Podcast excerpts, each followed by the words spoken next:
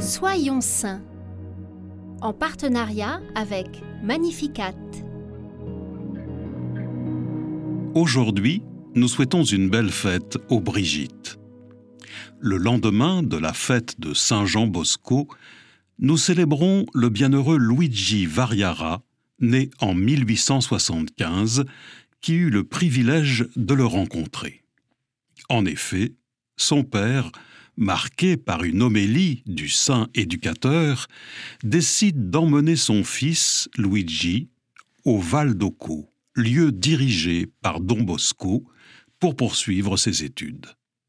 Il y arrive donc à l'âge de 13 ans, quatre mois avant la mort du saint. Cette rencontre est déterminante pour la vocation de Luigi, qui décide de devenir salésien. Un jour, un prêtre de leur ordre rentre à Turin. Il cherche quelqu'un pour prendre sa relève en Colombie au service des lépreux. Luigi désire ardemment y aller et confie cela à la Sainte Vierge Marie.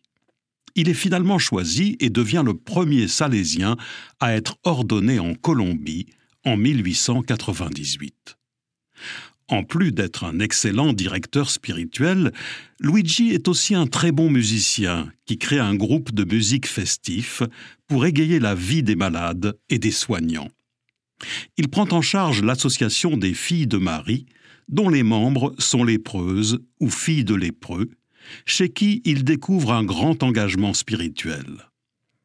Pour celles qu'aucun institut religieux ne veut accueillir, il fonde la Congrégation des filles des Sacrés-Cœurs de Jésus et de Marie en 1905.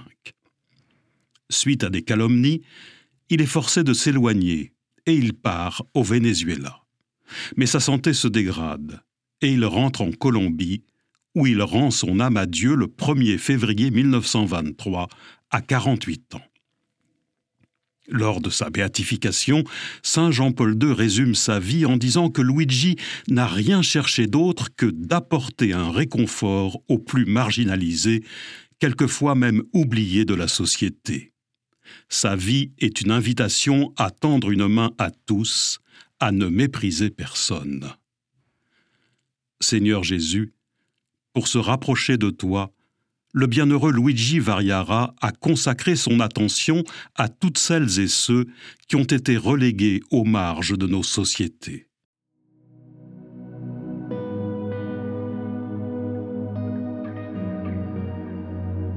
Par son intercession, nous te demandons la grâce d'apprendre à regarder toutes ces personnes que nous croisons sans les voir vraiment